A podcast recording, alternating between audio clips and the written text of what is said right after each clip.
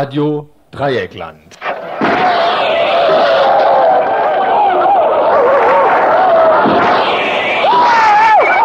Tagesinfo.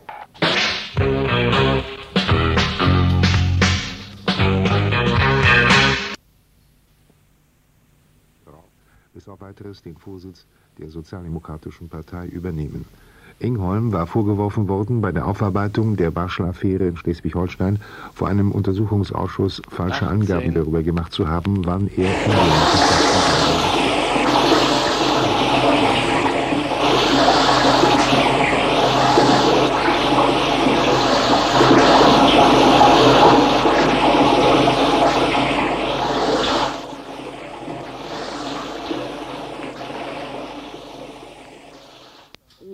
Ihr hört das Tagesinfo vom 3. Mai 1993. Was sich schon am Wochenende abgezeichnet hat, hat sich heute Nachmittag vollzogen. Björn Engholm ist zurückgetreten. Ist ja eigentlich egal, wen kümmert ob er jetzt Kanzlerkandidat bleibt oder in die Wanne geht. Das ist kein Thema des Infos. Und was sind denn die Themen des heutigen Infos? Heute am Montag, den 3. Mai 1993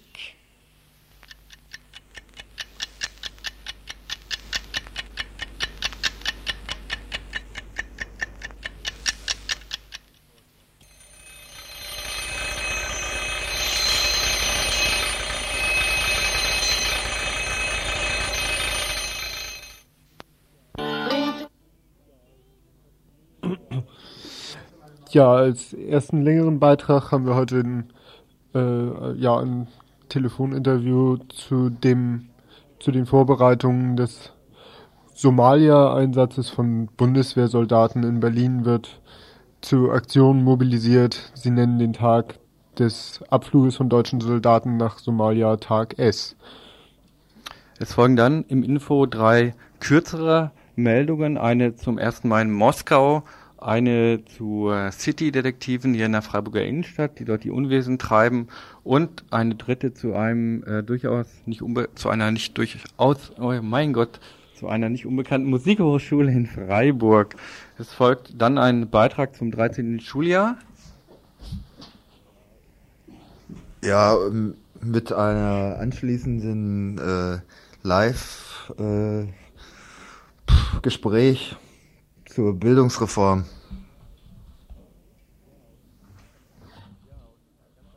Ja, und ganz am Schluss kommt noch ein Beitrag äh, zu B31 Ost. Nach äh, der Zustimmung des äh, Freiburger Gemeinderates für den auskanalierten Vergleich in Sachen B31 Ost neu haben Gegnerinnen des Straßenbauprojektes nun Widerstand angekündigt. Wir sprachen zum einen mit Rainer Erret vom Aktionsbündnis und Manfred Klehammer von den Freiburger Grünen über Perspektiven dieses Widerstandes. Außerdem sind wir auch heute Nachmittag in die Kaiser-Josef-Straße gegangen und haben da auch noch einige Leute befragt.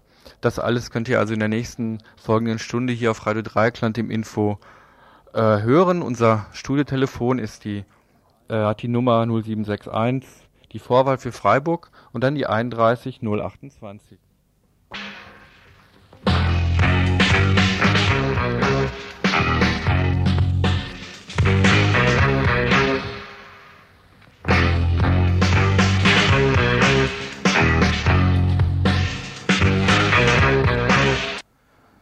Am, am vergangenen Samstag wurden im nordbadischen Mannheimer Stadtteil Neckarstadt die 1. Mai-Aktivitäten genutzt, um ein Haus zu besetzen. Etwa 20 Leute hatten am Vormittag eines der sechs bewohnbaren Gründerzeithäuser des Laurentius-Blockes in der Waldhofstraße besetzt. Vier der sechs Häuser wurden zum Teil seit zehn Jahren entwohnt, um Platz für den Abriss der Häuser und den großspurigen Ausbau der Waldhofstraße zu schaffen. Die anderen leerstehenden Häuser des Blockes wurden am Sonntag unter Polizeischutz zugemauert, um ein Besetzen zu verhindern. Neckarstadt ist ein altes Wohnviertel. Die denkmalgeschützten Häuser gehören der stadteigenen Wohnungsbaugesellschaft. Heute, Montagvormittag, wurde das Haus vor 8 Uhr, nachdem die meisten Leute abgezogen waren, hochspektakulär geräumt. SEK-Einheiten, Sondereinsatzkommandos, befielen das Haus von unten und per Helikopter von oben. Um 17 Uhr gab es eine Protestdemo und fertig war die rundherum übliche Besetzung, die erste seit Ewigkeit in Mannheim übrigens.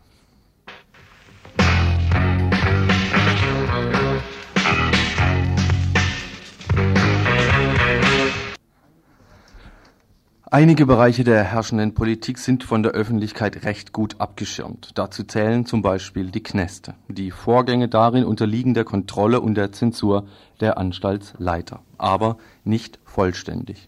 Einige Verbindungen in den Freiburger Knast erlauben da auch eine Richtigstellung der anstaltsleiterischen Öffentlichkeitsarbeit.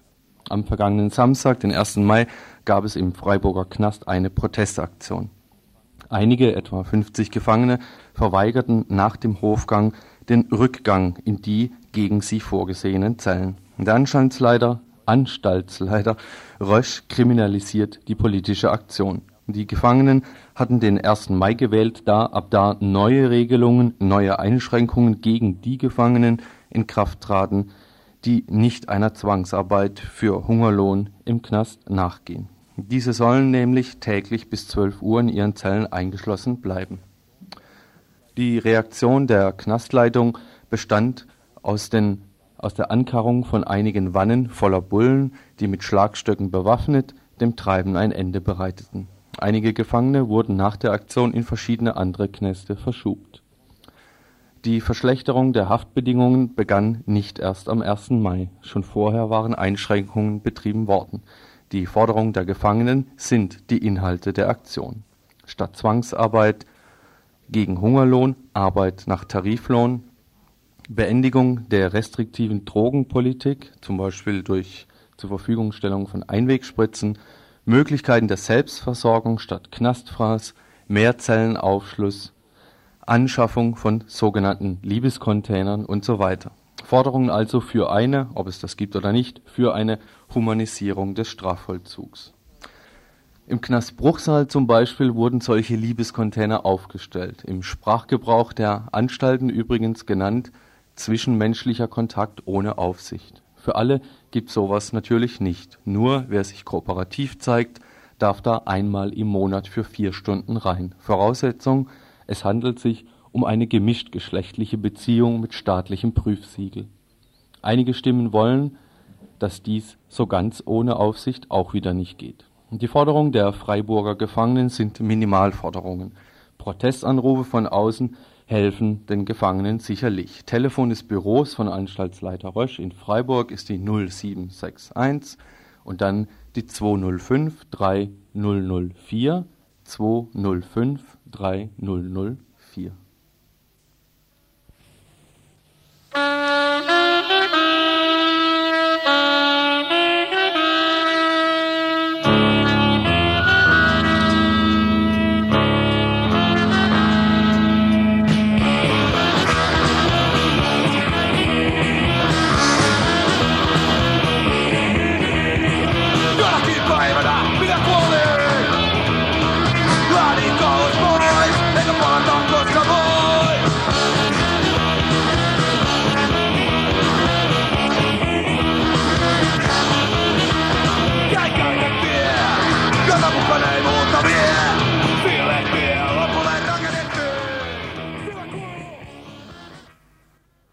Ihr hört das Tagesinfo vom 3. Mai 1993. Seit ein paar Jahren laufen die Vorbereitungen aus Deutschland mal wieder einen militärischen, eine militärische Großmacht zu machen. Zum einen sind das die Vorbereitungen für die Öffentlichkeit, die für die Öffentlichkeit laufen. Zum anderen die Schaffung von militärischen Strukturen, die weltweite Bundeswehreinsätze praktisch ermöglichen. In einer Rede, die sich mit dem Selbstverständnis des Soldaten in der Bundeswehr von morgen beschäftigte, im Sommer 1991 benannte der damalige Verteidigungsminister Stoltenberg mögliche Konflikte, bei denen die Bundeswehr eine Rolle spielen könnte. Denkbare Auswirkungen des sich verschärfenden Nord-Süd-Gefälles, Wanderungs- und Flüchtlingsbewegungen, wirtschaftliche Not Ethnische, religiöse und soziale Auseinandersetzungen bilden ein Potential latenter Spannungen, möglicher politischer Verwerfungen. Etwas deutlicher wurde er im Verlauf der Rede. Zitat Es geht um Machtkontrolle und Begrenzung und damit Verantwortungsethik sowohl im eigenen Land als auch in der Weltpolitik. Zitat Ende. Welche Verantwortungsethik gemeint ist, wird wohl an den sogenannten humanitären Einsätzen der Bundeswehr deutlich, wie zum Beispiel auch die Vorbereitung auf den Einsatz in Somalia.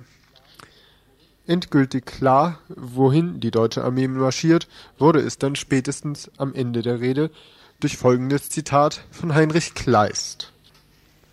Wer seine Kräfte nicht gebrauchen darf, verliert die Fähigkeit, sie zu gebrauchen. Heute Morgen führten wir ein Interview mit Michael von der Kampagne gegen Wehrpflicht aus Berlin, die zum Tag S zu Aktionen gegen den Einsatz deutscher Soldaten aufruft. Tag S ist der Tag, an dem die Soldaten nach Somalia abfliegen werden. Ja, hallo Michael, ihr ähm, mobilisiert für den Tag S, den Tag, an dem deutsche Soldaten nach Somalia äh, kommen. Was habt ihr für den Tag geplant oder was habt ihr vor da? Ja, der Punkt ist ja erstmal der, dass sich die Bundeswehr im Moment noch ziemlich bedeckt hält, wann das genau stattfindet. Und wir versuchen eben kurzfristig zu mobilisieren. Wir wollen Demonstration machen, Kundgebung machen, darstellen, was das überhaupt bedeutet für Deutschland, für die deutsche Bevölkerung, für zukünftige deutsche Soldaten. Und wir möchten auch gern ein bisschen sowas wie Straßentheater machen. Also den Krieg in die deutschen Städte tragen. Was markiert denn äh, das Besondere? Das sind, dass deutsche Soldaten wieder äh, irgendwo Einsätze haben, humanitäre Einsätze oder Kampfeinsätze. Was ist es denn insbesondere mit Somalia denn? Naja, das sind ja so schöne Wortspiele, die da eingeführt werden, dass eben humanitäre Einsätze, dass es nicht mehr heißt, die ziehen in den Krieg, sondern die, die leisten humanitäre Hilfe oder sowas. Na, das ist klar. Das ist mal das Erste. Ich meine, die sind ja da seit circa zwei, drei Jahren am Drehen, ne? Also total Bearbeitung der Öffentlichkeit mit neuen Wortformen, mit äh, Aufstellen von neuen Sicherheitsbedürfnissen und Sicherheitsinteressen. Und im Grunde geht es eigentlich nur darum, die Bundeswehr weiterhin zu legitimieren. Die Bundeswehr neu legitimieren, das heißt, du glaubst nicht, dass äh, da auch ein bestimmtes machtpolitisches Interesse verfolgt wird, ja, auf alle Fälle. sondern nur das Militär in Deutschland erhalten werden bleiben soll. Nee, natürlich stehen da auch Machtinteressen dahinter, das ist ganz klar. Ja. Ich meine, Europa wird sich mehr oder weniger, das ist jetzt meine Meinung, ja. Europa wird sich gegenüber den USA versuchen durchzusetzen, seine Wirtschaftsmärkte auszubreiten. Und natürlich wird es da auch im Militär sein eigenes Standbein suchen. Und hätte es auch ein anderer Tag sein können, zu dem ihr mobilisiert, als Ja. gerade diesen? Natürlich, ich meine, die Bundeswehr ist ja auch schon vorher außerhalb deutschen Bündnisgebietes aufgetreten. Ich meine, der Tag S, das ist jetzt der Tag, wo deutsche Soldaten offiziell als UNO-Soldaten irgendwie nach Somalia gehen und da dann höchstwahrscheinlich Kampfeinsätze fahren. Und das unter dem Deckmal humanitäre Hilfe, ja. Ich meine, die waren schon in Kambodscha dabei, die waren im Golf dabei, die, die sind in Jugoslawien dabei. Das ist ganz klar, das geht schleichend, aber irgendwann muss man eben mal öffentlich machen, dass sie jetzt eben außerhalb des Bündnisgebietes sind und da bietet sich Somalia eben an oder wir dachten, dass es sich anbietet. Ja. Ja, dann danke ich dir für. Während öffentlichkeitswirksame Einsätze der Bundeswehr geplant werden, durch die die Akzeptanz von weltweiten Kriegseinsätzen der Bundeswehr erhöht werden soll, werden zum Beispiel auch in Südbaden militärische Strukturen für solche Einsätze geschaffen. Deshalb sollten als zweiter Teil dieses Beitrages eigentlich noch ausführliche Informationen zu dem deutsch-französischen Korps aus Südbaden kommen. Leider war keine Interviewpartnerin und auch kein Interviewpartner zu erreichen. Deshalb nun in aller Kürze. Am 16. Oktober 1990 wurde eine deutsch-französische Brigade in Dienst gestellt. Mit dieser Brigade wird praktisch eine Eingreifstruppe aufgebaut, um in Zukunft die europäischen Macht- und Wirtschaftsinteressen mit militärischen Mitteln durchzusetzen. Die deutsch-französische Truppe ist in verschiedenen Orten Südbadens stationiert. Am 1. Oktober 1993 wird die Brigade als erste Einheit dem Europäischen Korps unterstellt einer ab Oktober 1995 einsatzbereiten Europäischen Armee, die ca. 40.000 Soldaten groß sein soll, die dann eine weltweit einsetzbare europäische Eingriffstruppe sein wird. Solche Einsätze werden künftig von Südbaden und dem Elsass ausgehen. Deshalb wird ein Aktionstag unter dem Motto Keine weltweiten Einsätze der Bundeswehr zurzeit von der Werkstatt für gewaltfreie Aktionen vorbereitet der Aktionstag soll am 15. Mai stattfinden, da sich vermutlich Mitte Mai Kohl und Mitterrand in Mülheim treffen werden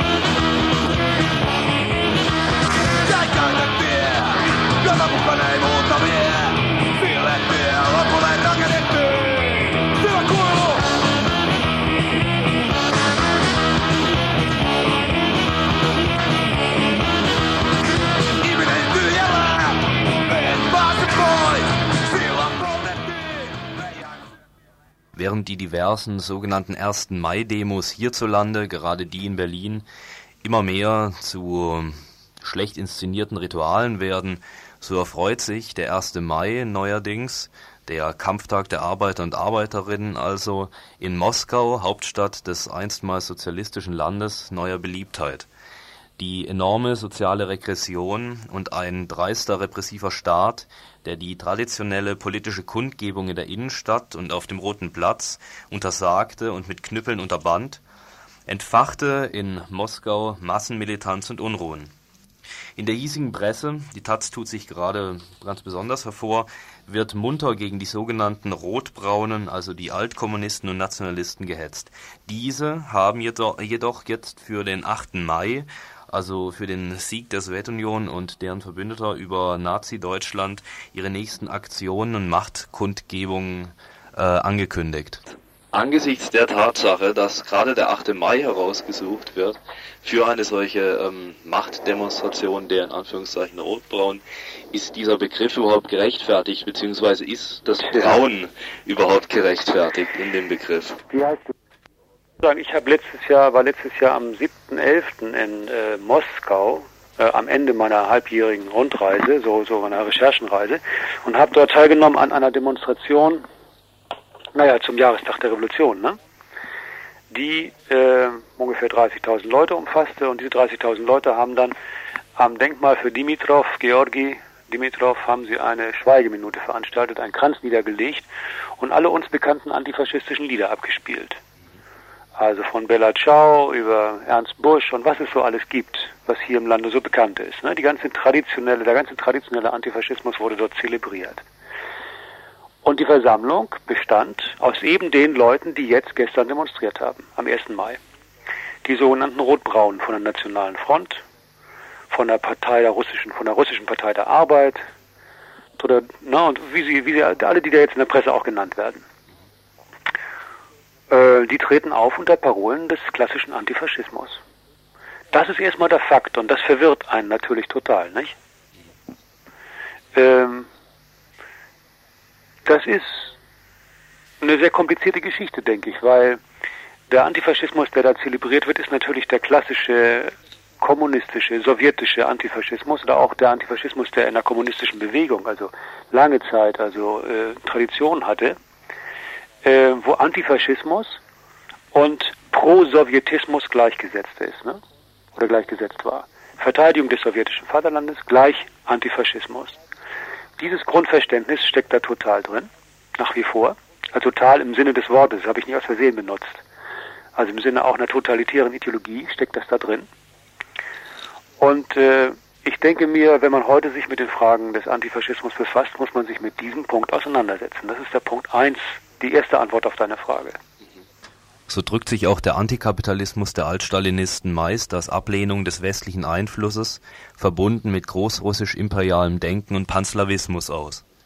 Antikapitalistischer Widerstand der Neulinken, der den Nationalismus und auch gerade den Antisemitismus entschieden entgegentritt, steht in Russland auf verlorenem Posten.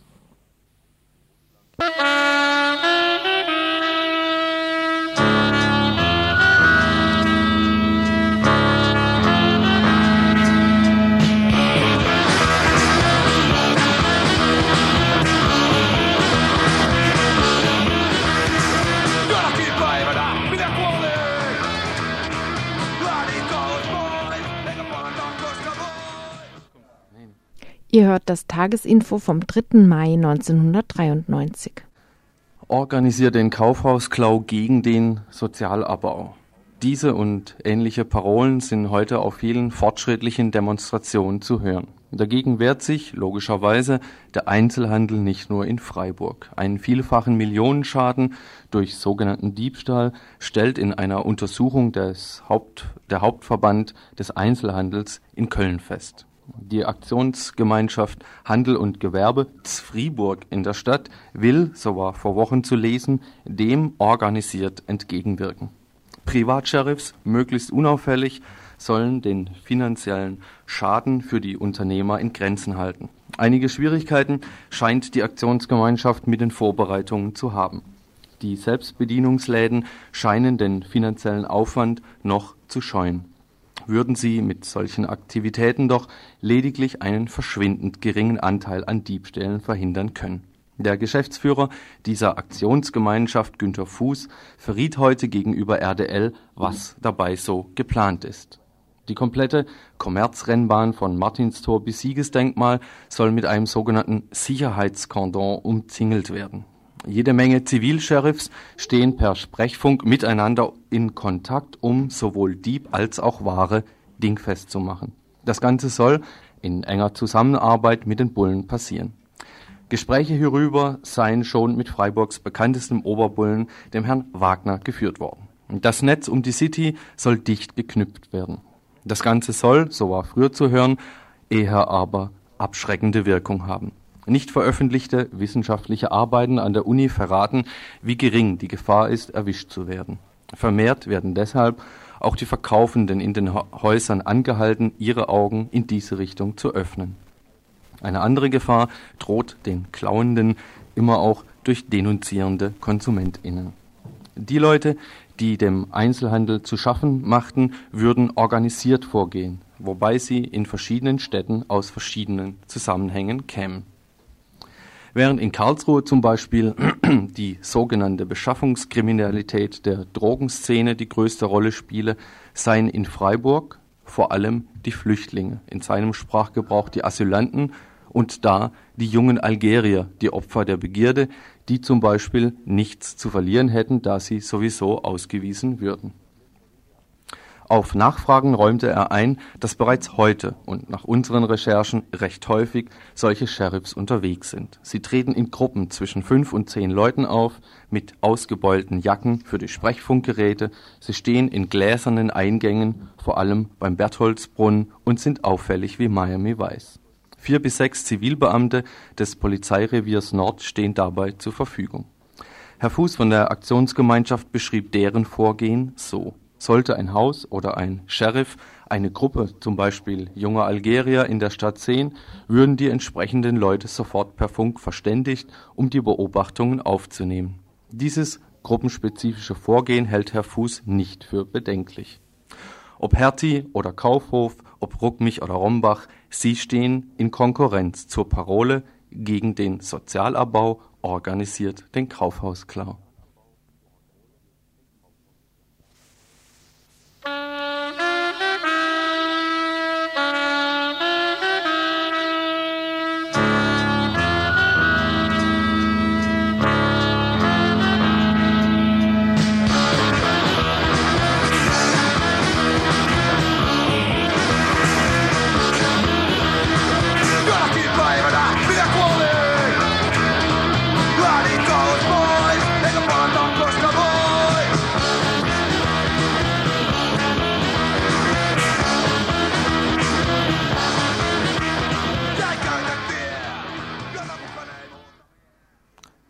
Bam, bum.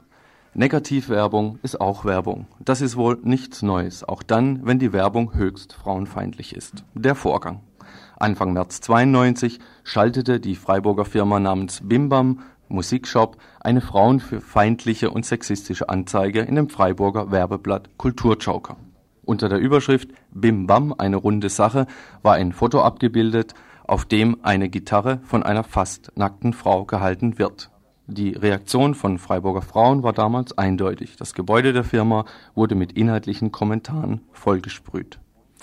Von anderer Seite gab es auch eine Reaktion. Der Deutsche Werberat, eine selbstdisziplinäre Beschwerdestelle der Werbewirtschaft, der das Ansehen der Werbung in der Öffentlichkeit zu retten versucht.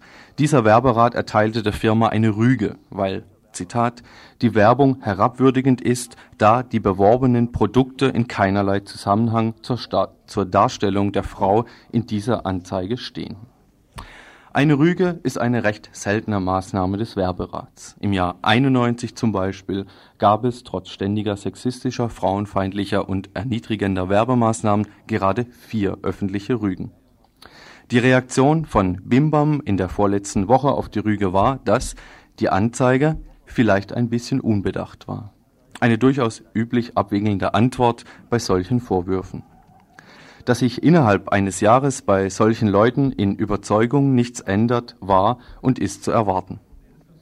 Aber jemand wie der Bimbam-Geschäftsführer Boch kaum eine solche Lüge, kann eine solche Rüge natürlich nicht auf sich sitzen lassen. Der Empfehlung seines Anwaltes, die gleiche Anzeige nochmal, allerdings ohne die Überschrift eine runde Sache zu schalten, stattdessen mit einer Art Entschuldigung, der Empfehlung konnte er nicht folgen. Er meinte heute gegenüber RDL, dies hätte einen noch größeren Affront dargestellt. Und so schaltete er in der neuesten Ausgabe des Werbeblattes Kulturjoker eine Anzeige mit der Überschrift Der Deutsche Werberat hat uns wegen unserer Werbung eine Rüge erteilt und in dicken Buchstaben Fuck it. Abgebildet ist darunter die gleiche Gitarre und der Geschäftsführer selbst in Mackerpose, seine Harley sein Harley-Zweirad besteigend mit einer unter solchen Leuten üblichen Fingersprache. Der Werberat wird auch auf diese Anzeige reagieren, vermittelte heute sein Geschäftsführer gegenüber RDL. Der wirtschaftliche Schaden, der der Firma durch das Entfernen der Sprühereien damals entstand, war offensichtlich zu gering, als dass sie sich dazu genötigt gefühlt hätte, den Rückzug anzutreten. Sprühereien beseitigen selbstverständlich keinen Sexismus und keine Sexisten. Der Druck müsste hier um ein Vielfaches verstärkt werden, um die Vertreibung zu erreichen. Bimbam ist da aber kein Soloverein. Es hat Verbindungen zur Altfreiburger Rock'n'Roll-Szene. Der Name der Firma ziert zum Beispiel auch Jazzhaus Veranstaltungspapiere. Sexismus begleitet aber auch größere Kreise, nicht nur der Freiburger Musikszene. Da brauchen wir von RDL gar nicht so sehr in die Ferne zu schweifen. Vor einigen Wochen, Samstagnachts, hieß es da durch den Äther bei der Ankündigung eines Musikstücks nach der Namensnennung der Interpretin, sie zieht sich jetzt zwar nicht für euch aus, aber sie singt folgendes Lied. Ob die Antwort auf Sexismus und auf Bimbam ein kräftiges Bumm ist?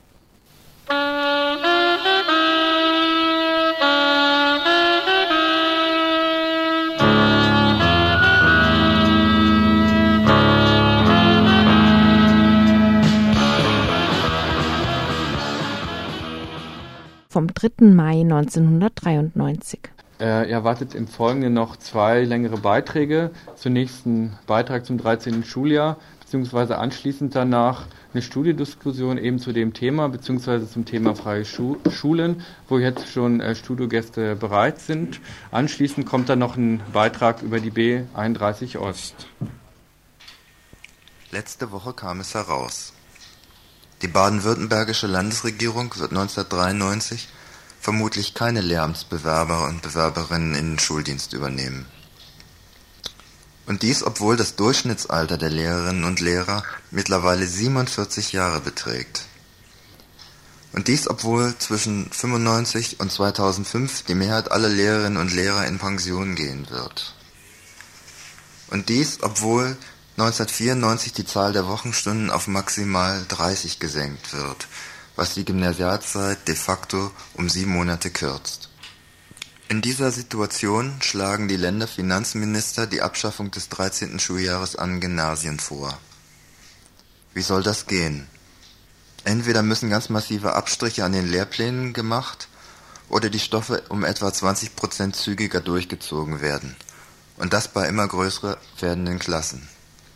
Wenn Manfrau die Kultus- und Finanzbürokraten nicht für vollständig bekloppt hält, hat dieser Wahnsinn System. Auf einer von der regionalen Schülervertretung Freiburgs organisierten Podiumsdiskussion sprachen sich alle Teilnehmerinnen und Teilnehmer, also auch CDU-Mitglied und die Landeselternbeirätin Ursula Kuri, gegen die Abschaffung des 13. Schuljahres aus. Im Großen und Ganzen, dass es äh, ein Kapitalvergehen im Grunde genommen ist, an, an Bildung zu sparen und das 13. Schuljahr abzuschaffen. Wenn man sich die Situation an den Oberstufen und den Gymnasien mal anschaut, dann ist es so, dass durch die Stofffülle, die jetzt auch durch die Verschiebung des Abiturs weiter nach hinten im 13. Schuljahr ähm, erfolgt ist, also zwei Sternchen-Themen mehr in den einzelnen Leistungskursen, äh, der Leistungsdruck auf die Schülerinnen und Schüler stark also angestiegen ist. Und jetzt dann noch äh, darüber, äh, darüber, zu diskutieren, ein Schuljahr wegzukürzen, denke ich, äh, ist katastrophal, denn dann würde die Schule noch viel mehr zu einer Lernfabrik, als es denn jetzt schon ist. Das heutige Schulsystem ist ja per Definition schon darauf angelegt zu selektieren und hat in sich das Selektionsprinzip. Wenn man jetzt die Debatte um die Schulzeitverkürzung auch in Baden-Württemberg genauer anschaut, wurde ja vor einigen Jahren die sogenannte Elite-Schule eingeführt, auch mit dem Ziel, wieder weniger Schüler auf die Gymnasien zu bringen, sondern nur eine sogenannte geistige Elite, um dem Ziel, des, also dem Ziel also der konservativen Bildungspolitiker äh, gerecht zu werden, dass das Gymnasium eine geistige Führungselite herrscht, äh, entwickelt und äh, Normalvolk zur realen Hauptschule geht, um gerade in Baden-Württemberg, auch im mittleren Neckarraum, äh, äh, leistungsfähige Handwerker und Facharbeiter so in Anführungszeichen zu produzieren. Ähm, diese Logik ging nicht ganz auf. Das, äh, die Elite-Gymnasien sind im Moment wieder am Absterben in Baden-Württemberg. Vor kurzem jetzt allerdings äh, die Schulzeit auf zwölf Jahre. So wird es noch schwieriger für ähm, Schulabgänger äh, der anderen zwei, äh, der Haupt- und Haupt- und Realschulen auf Gymnasien überzuwechseln, weil ein wichtiges Schuljahr einfach fehlt, das so schnell nicht einfach wieder aufgeholt werden kann. Für jemanden, der ab der Klasse 5 auf dem Gymnasium ist, bis Ende 12 dann durcharbeitet, ist es vielleicht stofflich noch zu leisten. Für jemanden, der allerdings von einer anderen Schulart kommt, äh, ist äh, dies kaum noch möglich. Insofern äh, ist da durchaus auch das Ziel, gerade wenn man das in Baden-Württemberg anschaut, diese Selektion zu verstärken und weniger, äh, weniger Kindern den Zugang zum Gymnasium zu ermöglichen, um auch äh, die Anzahl der Studierenden etwas abzukürzen. Also so sehe ich das und so sehen das auch viele Schülerinnen und Schüler, die sich in Strukturen dafür engagieren. Soweit Georg Brockmeier, der Schülerinnenvertreter im Landesschulrat Baden-Württemberg. Die Podiumsteilnehmer waren sich darüber einig, dass sie in die Gegenoffensive gehen wollen, um eine Schulreform zum öffentlichen Thema zu machen. Treibhauseffekt, Waldsterben, Nord-Süd-Konflikt, Armutswanderung, Asylprobleme, Rechtsradikalismus, Wohnungsnot, Wiedervereinigung, Informationsüberfluss bei mangelnder Gelegenheit, sich zu äußern und mitzubestimmen. Das sind Probleme, zu deren Lösung die Schule keine Kompetenz vermittelt.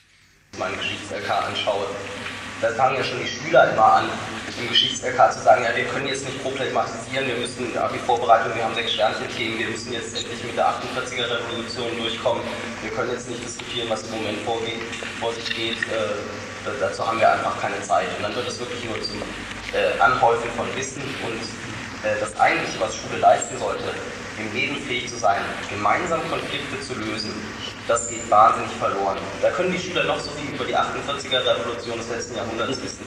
Aber das nützt ihnen nichts, wenn sie dann hier, wenn sie dann mal im Konflikt stehen, wie zum Beispiel wie jetzt ansteht in der Tarifpolitik, ein großer Konflikt. Da, da wissen sie dann nämlich auch nicht mehr weiter. Und das ist nämlich das Problem. Es geht um die Ganzheit des Lernens dass man auch mal das, was man gelernt hat, auch vielleicht mal aufs Aktuelle anwenden kann. Und das kommt im Moment, zumindest in Baden-Württemberg, äußerst. Soziales Lernen, Teamarbeit, praktische Ausbildungsteile, ganzheitliches Denken in Systemen. Nichts oder sehr, sehr wenig davon existiert an bundesdeutschen Gymnasien. Das Beispiel Ökologie auch in Deutsch bei fächerübergreifendem Unterricht, denke ich, geht es ja nicht um, dass man in jedem Fach das selbe aktuelle Thema nochmal behandelt, sondern es geht um die Gesamtheit des Lernens. Dass man nicht, so wie es ja zum Teil immer noch im Gymnasium in Baden-Württemberg ist, wirklich jedes Fach stur als Einzelwissen lernt, sondern dass alle Fächer zu einem Gesamtwissen, zu einer Gesamtbildung beitragen äh, und nicht nur im einzelnen freien Raum dastehen. Das kann ich mal, das kann ich mal interpretieren, was äh, Goethe mit seiner Iphigenie auf Taurus gemeint hat, sondern dass das Ganze zu einer Gesamtbildung beiträgt. Ja, ich muss mich also für die schlechte äh, Tonqualität entschuldigen. Das war eine Katastrophe da im St. Ursula Gymnasium. Das war so eine Aula und dann waren die Batterien von dem Rekorder auch noch alle. Das war schlimm. Jetzt begrüße ich hier äh, die Sabine vom Goethe-Gymnasium und die Julia und die Eva von der Freien Kinderschule. Äh, die erste Frage, die ich habe, ist äh, der Schorsch, der ist ein bisschen optimistisch meiner äh, Ansicht nach, äh, wenn er meint, dass äh, die Leute da in, in acht Jahren genauso gut durchkommen wie in neun. Ist das nicht auch ein bisschen darauf angelegt, dass nicht mehr 50 Leute den Übergang schaffen, sondern sagen wir mal nur noch den 20 Prozent eines Jahrgangs Abitur machen? Ja, also ich denke schon. Also ich meine, man hört ja, wie sie immer alle klagen, es gibt so viele Abiturienten, es wollen so viele Leute studieren und alles. Also Deshalb dieses ganze Eliteschule-Zeug. Es stand ja auch irgendwann mal in der Zeitung, dass die Eliteschule als Vorversuch genommen wird, um dann das 13. Schuljahr abzuschaffen. Also das sieht man ja, dass die Tendenz dazu da ist, eben, dass weniger Leute das Abi machen. Das Zweite ist, äh, dass ja in dieser Veranstaltung auch eine äh, Bildungsreform gefordert wurde. Äh, kann man sich damit äh, so, so begnügen, dass man da einfach so reformistisch rangeht und sagt, so soziales Lernen und Teamarbeit, oder muss da nicht ein bisschen was anderes kommen? Da sag ich mal was zu. Ich bin Julia von der Freien Kinderschule. Ähm, ich denke, der Widerstand gegen die Abschaffung des 13. Schuljahrs ist sehr lobenswert und wichtig und ich wünsche mir, dass ihr da alle knackig mitmacht. Ähm, wir von der Kinderschule machen seit vielen Jahren gegen Bildungspolitik und, ähm, und ich möchte einfach nochmal grundsätzlich betonen, ähm, dass mit dieser Abschaffung des 13. Schuljahrs nur ein Symptom auftaucht von 20 Jahren hochbezahlter dilettantischer Bildungspolitik in Baden-Württemberg. Das heißt, seit 20 Jahren wird hier von den Behörden Bildung verwaltet. Es gibt überhaupt keine Instanz, die für Innovation oder für Anpassung an gesellschaftliche Entwicklungen da ist.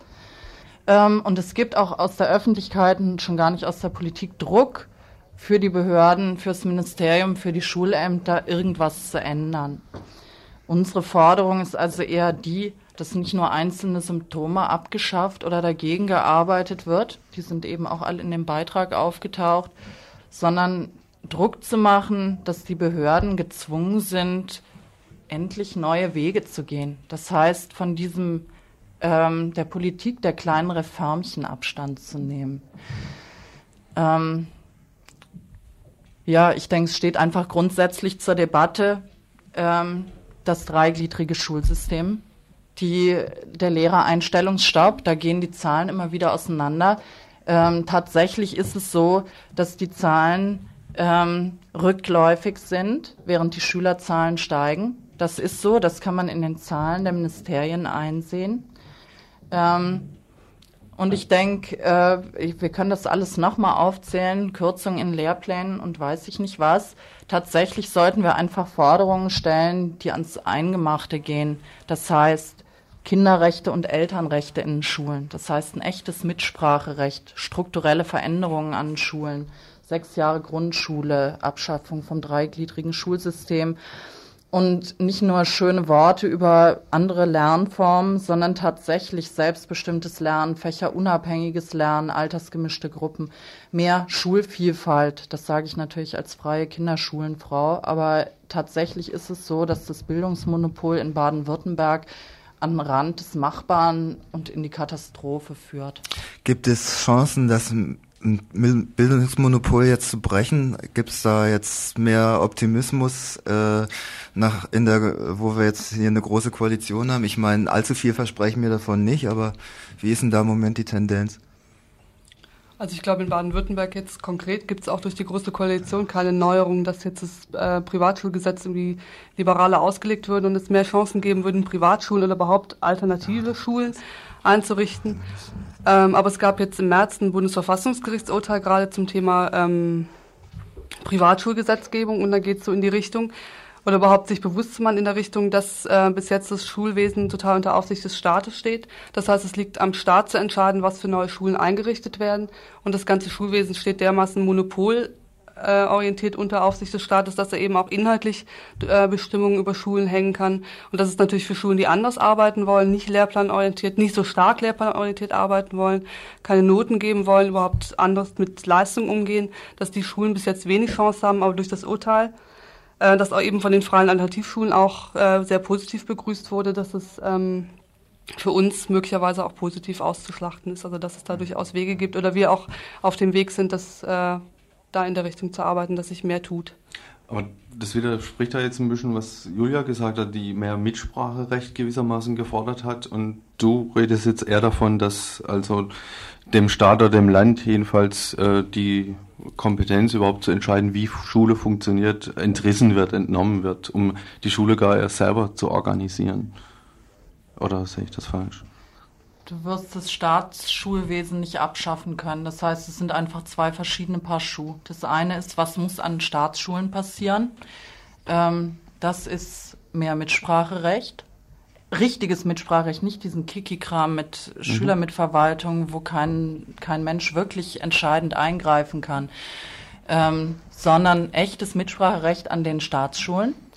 Und natürlich eine, eine andere Schullandschaft. Das heißt, auch Schulen, die in anderer Trägerschaft, nämlich in freier Trägerschaft existieren. Das widerspricht sich nicht. Also es ist einfach, das ganze Ding muss mehr in die Breite gehen. Das ist auch eine ökonomische Frage. Das heißt, dieses Urteil über Privatschulen hat natürlich den Hintergrund, dass den Behörden jetzt das Geld ausgeht. Ne? Ich meine, Privatschulen können ja solche und solche sein. Da besteht natürlich auch wieder irgendwie eine Gefahr drin.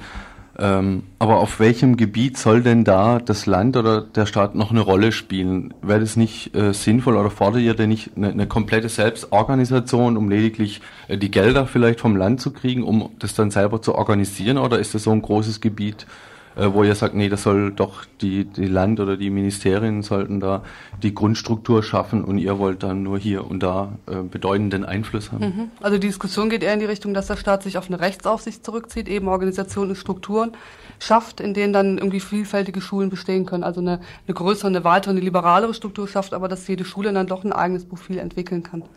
Aber wenn da so eine Aufsicht von Seiten des Staates oder des Landes da ist, dann beeinflusst das doch immer höchst bedeutend das, was tatsächlich abgeht. Ist es da nicht notwendig, um das vielleicht nochmal äh, zu fragen, auch die gesamte äh, Organisierung des Ganzen an sich zu nehmen? Also zu versuchen, äh, den Staaten das Land aus der Organisation des Schulbetriebs zu entlassen? Das wird in der Form nicht möglich sein, aber mhm. es gibt andere Modelle in anderen Ländern. Beispielhaft dafür ist viel zitierte Dänemark, auch Holland, die in ihrer Schulverfassung einfach einen, ähm, einen Passus haben, wo bei uns ähm, steht, jetzt muss ich nachdenken, ähm, dass die gesamte Bildung unter, äh, unter der Aufsicht des Staates steht, unter der Aufsicht des Staates steht, so heißt es. Ähm, während es zum Beispiel in Holland heißt, der Staat trägt permanent Sorge um die Bildung das heißt, die Blickrichtung muss sich ändern. Das ist nicht eine Instanz, die äh, mit dem Fallball daneben steht, sondern das ist eine Instanz, die im Ausfallschritt dastehen muss und gucken muss und ähm, im besten Sinne eine Aufsicht führen muss. Das heißt, inwieweit die berechtigt sind einzugreifen, müssen wir festlegen. Das ist schon, hm. wir brauchen das nicht alles abgeben. Dazu haben wir ja die Behörden. Dazu sind hm. diese Instanzen ja da. Die sollen hm. ruhig die Organisation machen. Hm. Die sollen ruhig die Aufsicht führen, nur in unserem Sinne. Hm. Gibt es da schon irgendwelche Konzepte, das haben wir sch schriftlich festgehalten, vielleicht äh, für eben das Modell zwischen ähm, Staatlichkeit und, und, und, und Selbstorganisation? Ja, äh, es gibt ein Forum, das äh, sich gegründet hat, ich glaube vor zwei Jahren, das Europäische Forum für Freiheit und Bildungswesen. Die arbeiten gerade auf dem Bereich, wo es um staatliche Schulaufsicht geht. Das ist ein Gremium, das äh, in Europa, nee, auch über Europa hinaus arbeitet, wo Bildungspolitiker, Pädagogen, Schulleute drin arbeiten, Waldorfleute, die sich eben gerade um das Thema kümmern. Wie weit soll die Aufsicht des Staates gehen und wie sieht es in den Ländern auch unterschiedlich aus, was Julia meinte. Mhm. Staatsaufsicht, Schulaufsicht, Rechtsaufsicht und all die Themen dazu wird gearbeitet. Und dieses Ding heißt EFFE. Also ist aber schon eher äh, verstaatlicht oder äh, staatlicher Betrieb dann weiterhin als äh, sozialisierter Betrieb, oder? Eine Frage, was vorhin aufgetaucht ist, ein bisschen in äh, dem Gespräch, in der Tonbandaufnahme, da wurde gesagt, ähm, den Schülern und Schülerinnen soll hier eine gewisse Kompetenz vermittelt werden oder war noch von anderen Inhalten die Rede. Ähm, würdet ihr das so übernehmen oder würde das in dem, ist das in dem Konzept auch übernommen, was als Zielsetzung der Schule überhaupt definiert worden ist, vom Staat und vom Land aus? Oder gibt es da auch grundlegende Unterschiede, wozu äh, Schule überhaupt da ist? Eurer Meinung nach? Du meinst was soll Schule vermitteln? Was soll? Schule? Ähm, das, also das ist jetzt Kinderschule und einfach schon Mhm. gesagt und wir rennen offene Türen ein, wenn wir das äh, jetzt nochmal betonen. Natürlich muss Schule Lebenskompetenz vermitteln. Und ich denke, äh, das ist unser Glaubensbekenntnis und das ist so in der Form gesagt worden, wie ich denke, das kann gerade so stehen bleiben.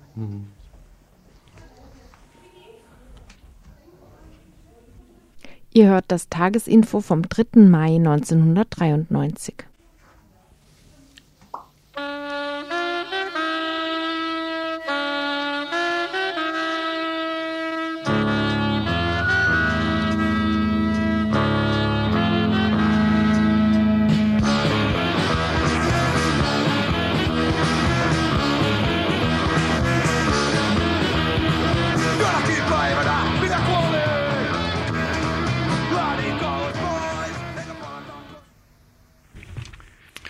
Parlamentarismus zeigt auch in Freiburg, was er kann. Scheinbar demokratisch richtet sich das Parlament in seinem Charakter, seinem Inhalt und seinen Resultaten stets nach den Wirtschaftsinteressen der vorherrschenden Klasse, welche in der bürgerlichen Epoche die Bourgeoisie ist, wusste bereits Otto Rühle, ein Marxist, der zu Zeiten der Weimarer Republik lebte. Er schrieb 1924 in einer Abhandlung über Parlament und Parteien, Die bezahlten Berufsführer der bürgerlichen Organisationen verdienen Misstrauen und sind als Organe eines bürgerlichen Verwaltungsapparates abzulehnen. Was sich in der letzten Woche in Sachen Neubau der Bundesstraße 31 Ost im Freiburger Osten ereignete, bestätigt Rühles Misstrauen gegenüber bezahlten Berufsführern bürgerlicher Organisationen. Den Straßenbaubefürwortern, allen voran OB Böhmes, ist es tatsächlich gelungen, den Freiburger Gemeinderat zur Zustimmung für den mit den Klägern ausgehandelten Vergleich zu bewegen und damit das juristische Verfahren hinfällig zu machen. Mit dem Straßenbauprojekt kann ab sofort begonnen werden. In sechs Jahren soll die vierspurige Autobahn stehen. Kein Grund zur Resignation, sagen die Gegnerinnen des Projektes. Sie wollen weiterhin mit allen friedlichen Mitteln den Bau der Straße verhindern. Rainer Erret vom Aktionsbündnis Dreisamtal erklärte gegenüber Radio Dreieckland, dass sich die Straßengegnerinnen aufgrund der Art und Weise, wie dieser Vergleich zustande kam, weiterhin zu demokratischem Widerstand legitimiert sehen. Ähm, abgesehen davon, dass der Rechtsanwalt der Kläger seine Kläger äh, zu einer Unterschrift geführt hat unter der Vorgabe, der, der Prozess, das Verfahren vor dem Verwaltungsgerichtshof Mannheim sei nicht zu gewinnen. Und diese Kläger dann quasi in ihrer Not, in der Angst, äh, jetzt riesige Gebühren bezahlen zu müssen, wenn sie die äh, Klage verlieren, unterschrieben haben. Abgesehen davon, dass dieser Bescheid des Rechtsanwalts David falsch war, wie man heute besser weiß als damals, als im Dezember, ähm, ist auch die Art und Weise, wie der Vergleich im Gemeinderat äh, über die Bühne gegangen ist und dort von Oberbürgermeister Böhme über die Bühne gezogen wurde, für meine Begriffe nicht demokratisch. Ich will noch mal kurz zu den Aussichten äh, im Verwaltungsgerichtsverfahren äh, sprechen. Es gab ja, nachdem eine Klägergruppe von De Witt abgesprungen ist, einen zweiten Rechtsanwalt, Rainer Beretz, auch ein Verwaltungsjurist aus Freiburg, der hat ähm, sich die ganzen Prozessakten aus Mannheim durchgeguckt, hat sie sich nach Freiburg fahren lassen und hat dabei eben feststellen können, dass die Prozessaussichten durchaus nicht so negativ zu äh, erachten sind, wie das De Witt seinen Klägern erzählt hat.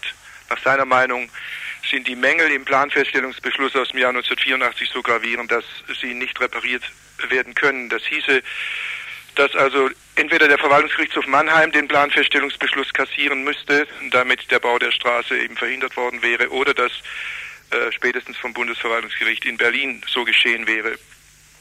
Wenn man das so sieht, dann erklärt sich auch die Hektik und die Eile, mit der man versucht hat, den Vergleich äh, um jeden Preis unter Dach und Fach zu bringen, weil dieser Vergleich natürlich dieses Verfahren in Mannheim beendet und zwar endgültig beendet. Das ist das eine. Das andere ist, dass am vergangenen Dienstag vor dem Gemeinderat äh, zur Überraschung aller, auch der Zuhörer, plötzlich äh, die Republikaner zu erkennen gegeben haben, dass sie dem Straßenbau und dem Vergleich nicht zustimmen wollen. Daraufhin hat äh, die SPD eine äh, Sitzungsunterbrechung beantragt. Und äh, dann lief das in etwa so ab, dass äh, Oberbürgermeister Böhme ähm, den Stadtrat Kalchthaler beauftragt oder gebeten hat, sich mal mit den Reps zusammenzusetzen. Der tat das dann auch und hat die äh, eben wohl davon überzeugt, dass sie nach wie vor für die Straße stimmen müssten, was sie dann auch getan haben. Und die einzige Dame der CDU, die sich eigentlich der Stimme enthalten wollte, und das hatte die CDU auch angekündigt, dass sie an sich dem Vergleich zustimmen würde bei einer Enthaltung. Die einzige Dame, die Frau Dr. Kopf, die wurde dann in derselben Sitzungspause erst von Bürgermeister Ungarn Sternberg und dann von Frau Lemmer bearbeitet und hat daraufhin eine Erklärung unterschrieben, der zufolge sie auch dieser, äh, diesem Vergleich zustimmt. Also man sieht, dass dieser knappe, dieses knappe Ergebnis 21 zu 26 heißt ja eigentlich äh, wenn man die Republikaner abzieht, 21 zu 23 und bei einer Stimme mehr auf der einen Seite hätte es einen Patt gegeben. Dieses knappe Ergebnis ähm, durchaus noch in der Sitzungspause kräftig manipuliert wurde und wir das Gefühl haben, dass dort die demokratischen Grundsätze nicht beachtet wurden. Auch Manfred Klehammer von den Freiburger Grünen sieht nach dem Beschluss des Gemeinderates keinen Grund, den Straßenbau jetzt zu akzeptieren. Also grundsätzlich wird sowohl die Aufgabe der Grünen als auch des Aktionsbündnisses sein, äh, klar dass mit diesem neuerlichen Beschluss des Stadtrates äh, wir überhaupt nicht die Legitimationsgrundlage entzogen bekommen haben, wie da immer behauptet worden ist. Äh, die Art und Weise, wie dieser Vergleich zustande kommt, auf Kosten von welchen Leuten, auf welche windige Weise, auf welchen Druck das gemacht wurde und in Anbetracht, dass es weiterhin eine gigantische Fehlentscheidung ist, die vor dem Hintergrund gemacht worden ist, dass eigentlich die Straße schon juristisch verloren war und jetzt nochmal auf diese fragwürdige Weise versucht wurde zu retten, gibt uns eigentlich eine erhöhte Legitimität. Und um das äh, klar zu machen, werden wir eine neue Unterschriftensammlung vermutlich äh, anleiern, die nicht so aussehen wird, sind Sie für oder gegen die B31. Da haben wir schon 40.000 Unterschriften, ohne dass wir zum Schluss noch aktiv gesammelt haben, sondern wir werden eine Unterschriftensammlung machen. Halten Sie es weiterhin für wichtig, dass der Widerstand geleistet wird gegen diese Straße. Und da haben wir mit, bin ich überzeugt, nach kurzer Zeit eine neue Legitimationsbasis auch auf dieser Ebene.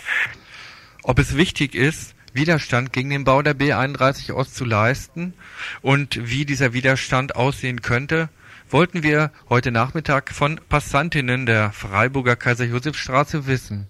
Hier einige Antworten. Ich glaube kaum, dass es noch eine Möglichkeit gibt, die zu verhindern. Keine mehr, glaube ich. Wirklich nicht. Also ich finde es leider schade, dass eine Sache politisch so festgefahren ist wie die B31. Ich finde, äh, dabei geht es nicht um praktische Lösungen jetzt oder Erwägungen, sondern es geht nur noch um politische Interessen. Von Prakt, äh, dass die Straße wirklich praktisch geplant ist oder eine Lösung sein solle, davon kann man, glaube ich, nicht mehr reden. Und also ich denke, man sollte das durch öffentliche Aufklärung und durch ein öffentliches Meinungsbild ähm, wäre der beste Widerstand dagegen oder dafür. Also ich denke schon, dass am Ende mehr Leute zumindest gegen die jetzige Lösung sind. Klar, so wie es jetzt der Verkehr ist, kann es nicht weitergehen, aber die, die B31-Lösung, das ist, glaube ich, nicht das Rechte. Ich finde einerseits konkreter Widerstand, sprich Demonstration oder äh, Kundgebungen dagegen, damit einfach klar wird, wie viel was das für eine Bevölkerungszahlen sind, die dafür sind und wie viel dagegen sind.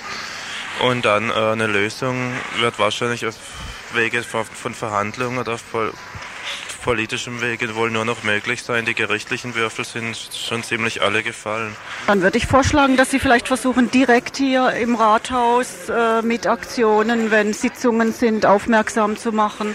Vielleicht äh, an die Öffentlichkeit treten mit Sendungen im Rundfunk oder auch im Fernsehen, dass man versucht, eine Öffentlichkeit herzustellen. Man könnte ja äh, persönlich anrufen äh, oder man könnte. Bei wem? Äh, bei den äh, zuständigen Stellen, zum Beispiel der Stadtverwaltung, oder man könnte Briefe schreiben in äh, den äh, örtlichen Presseorganen beispielsweise Brie äh, Leserbriefe äh, oder aber auch das, was Sie ja wahrscheinlich unterstützen, äh, Bürgervereinigungen gründen. Äh. Vielleicht können wir auch Geld sammeln oder so. Was mit dem Geld machen? ja, dass man denen sagt, dass statt dieses Geld, was damit, damit, was man damit baut, dass man das vielleicht dann für andere Sachen verwendet, dass man denen das sagt. Wem? Ja, denen, die es bauen. Den, Bu den Bürgermeister. Soweit einige Stimmen vom heutigen Nachmittag. Der Widerstand ist ungebrochen. Zum Zeichen hierfür wurde am gestrigen Sonntag die Widerstandspyramide an der Kappeler Straße wieder errichtet. Manfred Klehammer von den Freiburger Grünen ist optimistisch, dass sich ein breiter Widerstand gegen den Bau der Straße mobilisieren lässt. Seine Begründung? Dieses Thema werden wir aber äh, heiß halten und da werden auch die objektiven Faktoren zu unseren Gunsten sprechen. Das eine wird sein, die ganzen äh, klimatische Entwicklung, die ja im Grunde dramatische Formen selbst in Freiburg schon annimmt, mit der Ozonentwicklung, mit, mit, mit Sonnenbrand und so weiter. Wir werden zweitens darauf hinweisen, dass die Finanzierung erstens mal des Vergleichs auf Kosten der Freiburger Bürger geht und ansonsten in keiner Weise noch gesichert ist. Und diese Privatfinanzierung, das hat ja auch noch rechtliche Hürden. So einfach ist das nicht, wie die Leute sich das vorstellen. Das heißt, wir gehen nicht davon aus, dass äh, Ende dieses Jahr schon groß angefangen werden kann zu bauen. Und das äh, Dritte ist, dass wir, wie gesagt, davon ausgehen, dass das einfach äh, eine Zweckoptimismus ist, wenn die behaupten, dass die jetzt dieses Jahr schon groß anfangen können. Vielleicht werden sie mal irgendein minimales Zeichen im Kirchzeitennähe setzen setzen. Aber das wird im nächsten Jahr, äh, wird das erst wieder aktuell werden und da haben wir nun ein wirklich ganz großes Wahljahr. Und äh, in dem Zusammenhang mit Finanzierungsschwierigkeiten, auf, die immer größer werden auf kommunaler, Landes- und Bundesebene, im Zusammenhang mit der klimatischen Veränderung, mit Bewusstseinsveränderung und Zusammenhang mit diesen Wahlen, glaube ich, wenn wir da am Ball bleiben, dass wir letztlich im Grunde noch äh, die Sache wenden können. Auch Rainer Erret vom Aktionsbündnis Dreisamtal kündigt einen intelligenten und kraftvollen Widerstand gegen das Straßenbauprojekt an, der durchaus einige Überraschungen parat hält. Am kommenden Donnerstag, den 6. Mai, soll ein Strategietreffen stattfinden, auf dem über das weitere Vorgehen beraten werden soll. Ort ist das Gasthaus Sonne in Littenweiler. Beginn 17.30 Uhr. Hierzu sind alle eingeladen, die sich am Widerstand gegen das monströse Straßenbauprojekt beteiligen wollen. Ihr hört das Tagesinfo vom 3. Mai 1993.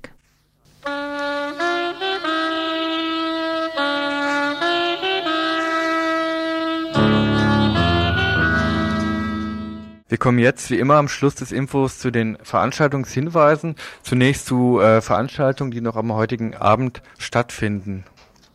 Ja, im Rahmen des von dem AHK, dem Arbeitskreis Alternative Kultur, äh, geplanten, organisierten und durchgeführten Veranstaltungsreihe Klischees, Wirklichkeiten, Sinti und Roma zwischen Romantisierung, Diskriminierung und Verfolgung, einer Reihe, die noch bis Ende Mai des Jahres geht, findet auch am Montag heute um 20 Uhr eine Veranstaltung statt unter dem Titel Das europäische Bild des Zigeuners. Es gibt da einen Vortrag seit dem 15. Jahrhundert, berichten Chroniken vom Auftauchen der Sinti in Roma und Roma in Deutschland. Diese Einwanderer ließen sich nur schwer in die traditionellen Glaubens- und Kulturvorstellungen einordnen.